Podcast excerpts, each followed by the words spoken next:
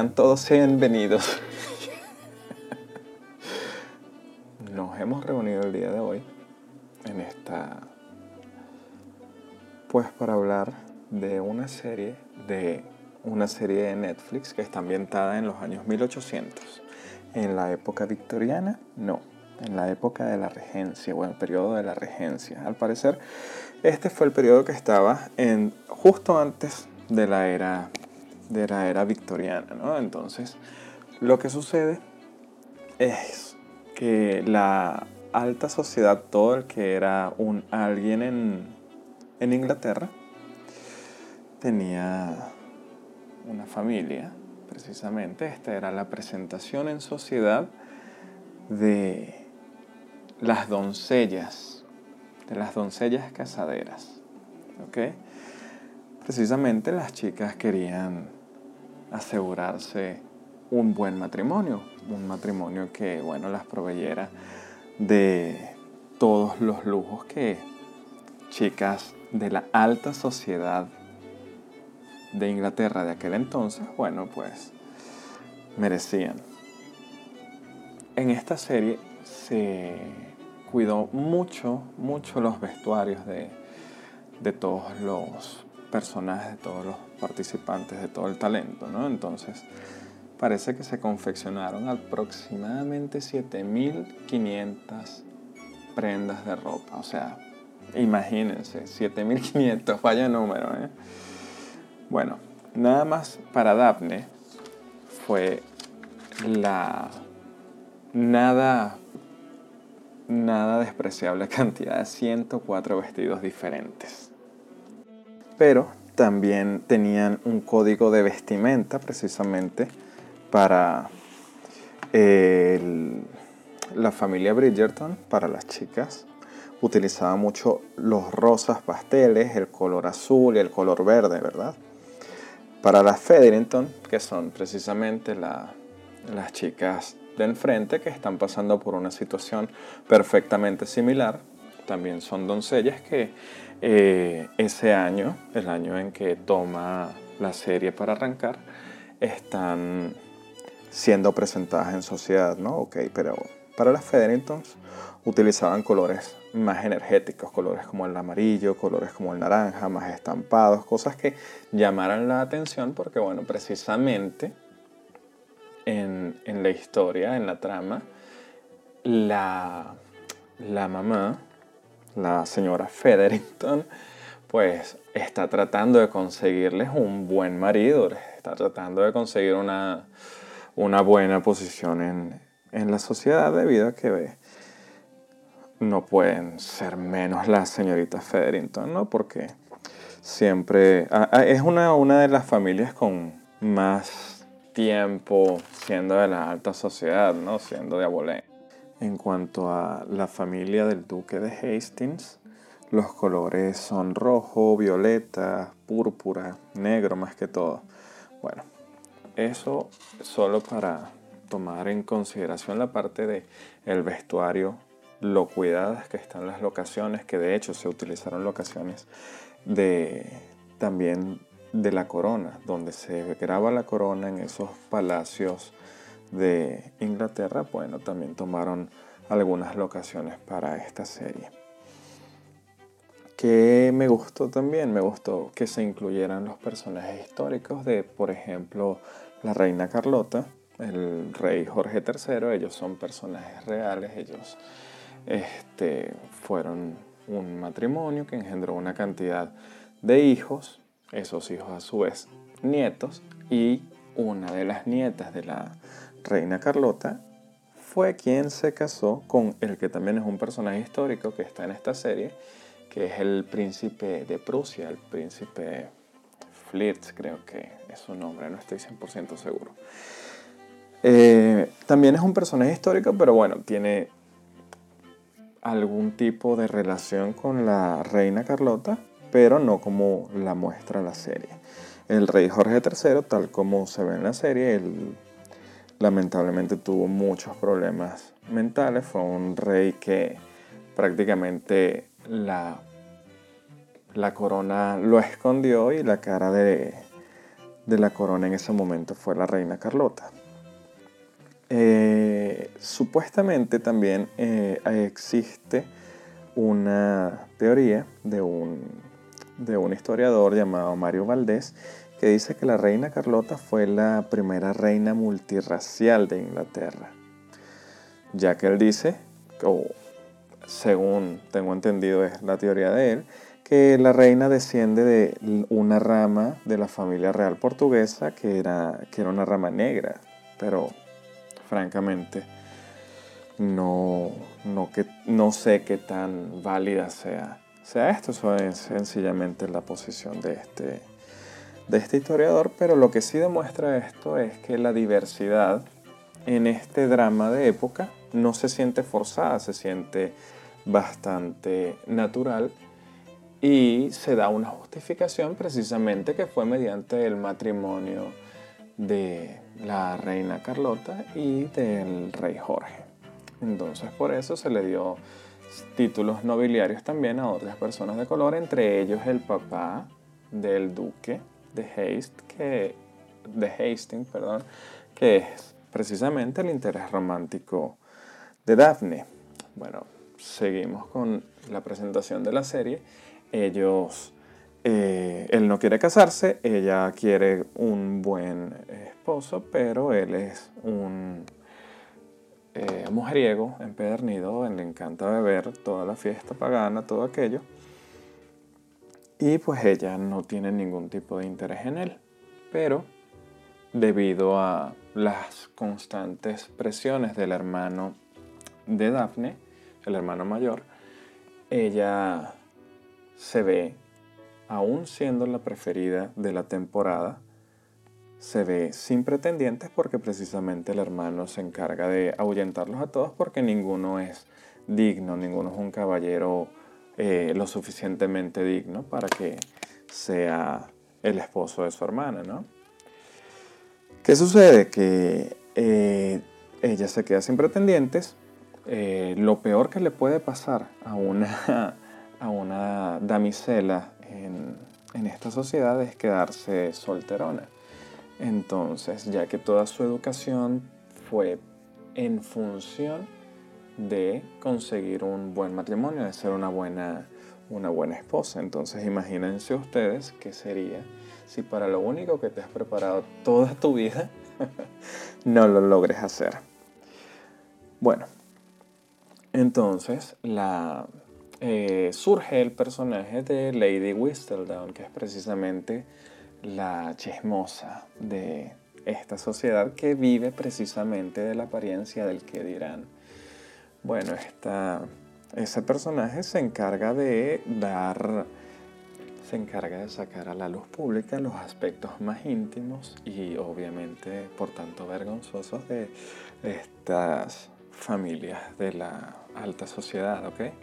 Entonces, precisamente lo que vamos a ver en el desarrollo de, la, de esta primera temporada es el convenio que tiene Daphne con el duque para precisamente ella llegar a tener más pretendientes y poder así elegir el mejor entre todos ellos.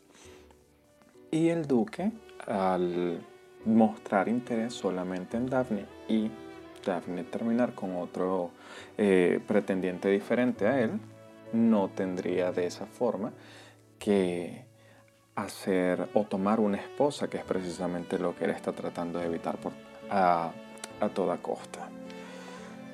¿Qué me gustó? Me gustaron detalles, me gustó muchísimo esa, o quizá esa tradición de nombrar a los hijos Bridgerton. Eh, a través de las letras del abecedario. Por ejemplo, el mayor se llama Anthony, eh, su hermano Benedict, luego Colin, luego le sigue Daphne, Eloise, Francesca, Gregory y Hyacinth. Que vaya, ese nombre Hyacinth suena súper, súper futurista. La música, me encantó, me encantaron las versiones de tantos artistas, escuché muchas canciones, las he buscado después de haber visto la serie. porque son muy buenas. Tiene canciones de Maroon 5, de Ariana Grande, de Billie Eilish, Sean Mendes y hasta de Taylor Swift, que me sorprendió muy gratamente. Fue la primera canción que escuché viendo... Eh, yo no estaba viendo los Bridgertons, lo estaba viendo mi novia y me llamó mucho la canción de Wildest Dreams de Taylor me acerqué y wow, me gustó, me gustó muchísimo. Entonces la música para mí tiene un, gran plus en cómo se cuenta esta historia, en cómo se mantiene eh, moderna, aunque te está contando un drama de época. Me, pareció eh, muy, muy acertada la, la escogencia de la música, tanto como del vestuario, tanto como de los actores, que de hecho este compromiso que hacen algunos actores tan grandes con sus personajes que la actriz que interpreta a la soprano, no, no tengo claro en este momento el nombre de ella, pero ella aprendió a cantar ópera precisamente para ese personaje. Ella no está doblando en las, en las, en las escenas en las que canta. Realmente estaba cantando porque se entrenó para, para lograrlo. Y vaya, eso me, me aporta a mí un plus muy grande ahora al volver a ver la historia, al revisitar los episodios. Me, me ha gustado mucho. Eh, aparte, también el personaje del amigo de, del duque, que es con quien él debate sus ideas y su forma de defenderse, supongo, que es mediante el boxeo bueno, este amigo está basado en un boxeador, en una verdadera figura que se llamaba Bill Richmond.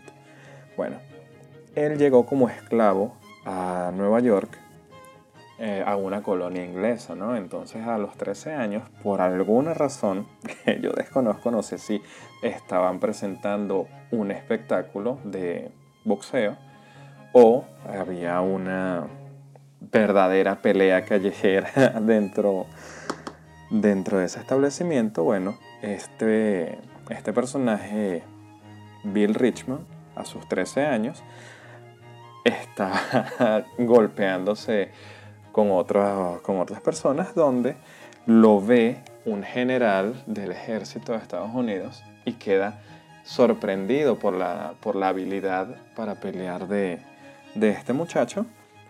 Y ese general comienza a organizarle peleas hacer eh, espectáculos con ese muchacho, con ese eh, boxeador, y le, generó una gran fama y se lo llevó a Inglaterra. Bueno, en Inglaterra logró convertirse en boxeador profesional y fue la primera celebridad deportiva negra de Inglaterra. Eso me gustó mucho que incluyeran o que influenciara tanto al casting, a, a los creadores de la serie para hacer este, este personaje. Bueno, eso a grandes rasgos son las cosas que más me gustó de ver en, en los Bridgertons. Aparte también me gustó mucho eh, el valor de producción que tiene. Todas las tomas diferentes que tienen, todas las tomas son bastante elegantes, son eh, dinámicas, no descuidan que el video va del movimiento y aún así te entregan un producto bastante elegante, bastante bien cuidado. Me, gustó mucho la atención al detalle de toda la, de toda la producción. Ok, otra cosa que no me gustó fue de, de la forma en la que se llevó la escena de, de la concepción, el problema de no tomar conciencia de lo que sucede en esta, en esta escena, en la cual hubo, en mi opinión, una agresión sexual, ya que no se, no se le permite escoger a el duque si quiere eh, concebir o no hacerlo, acabar dentro de ella o no. Ella sencillamente se pone sobre él y le invalida su, su opción o su opinión. Entonces él se siente eh, quizá traicionado, pero ella en ningún momento cobra eh, o tiene conciencia de que hizo algo quizá indebido, ¿verdad? La, la serie normaliza esta acción de ella y la pasa por alto totalmente. Creo que es importante el poder elegir, es sumamente delicado el forzar a alguien a hacer algo que no, que no quiere hacer. En términos generales, no se llevó bien tampoco en el libro, porque en el libro eh, el tema es que Simon llega que no vale nada, llega bien borracho y Daphne pues aprovecha para hacer y deshacer con, con él, sin su consentimiento y obvio sin su, eh, sin su conocimiento en el momento preciso de la acción. Otra cosa que no me gustó de la serie fue la revelación final, la revelación de quién es Lady Whistledown. Resulta que es una de las niñas Featherington, es la más gordita de las tres niñas Featherington, de la que todo el mundo pensaba que era una niña que no tenía ningún tipo de conocimiento de la vida y te hace pensar la serie que Lady Whistledown que es quien mantiene vivo el fuego de la serie, quien la mantiene interesante, quien va revelando eh, los secretos más oscuros de las personas y donde todo el mundo teme caer, en la lengua donde todo el mundo teme caer, resulta que es esta niñita, lo que es bastante anticlimático y nada te muestra, ah, precisamente, eh, la serie te engaña poniéndole la voz diferente a la del personaje. De hecho, tanto así, en la versión original en inglés, la voz la hace Julie Andrews, que es precisamente una viejita que una viejita inglesa que suele hacer narraciones de cuentos de niños. O sea, jamás ibas a identificar a, ese, a esa voz con ninguna de las chicas casaderas, mucho menos de, de la más, la que parecía más inocente de todas. Bueno, de hecho, esta revelación en los libros no se da sino hasta el libro cuarto, me parece que es el libro de Eloise. Es allí donde se revela quién es Lady Whistledown. Pero bueno, por alguna premura, esta, esta serie necesitaba mostrarnos la cara de, Lady Whistledown.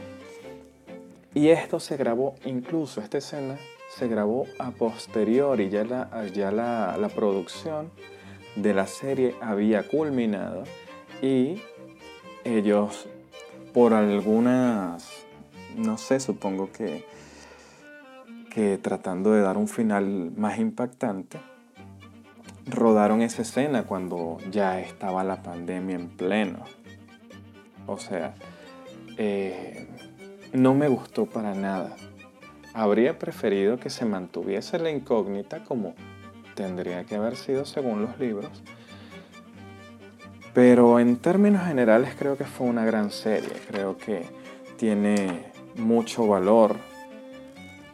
Quizá no, no histórico, pero sí como de qué forma podemos ver los, los sucesos del pasado con alguna o de qué forma podemos ambientar los dramas para que no sean la misma historia una y otra vez, sino dándole esos matices.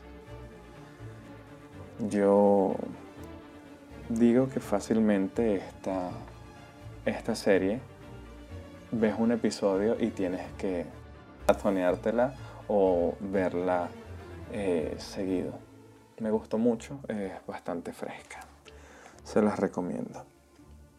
Creo que un 4 de 5 para mí está bastante bien para esta serie. Entré a ella sin tener conocimiento y salí bastante, bastante agradado con, con esta serie. Muchísimas gracias a mi novia que fue por ella que la vi. Y saludos a mi novia porque precisamente sé que es la única persona que va a escuchar este episodio. O sea, es mi certeza.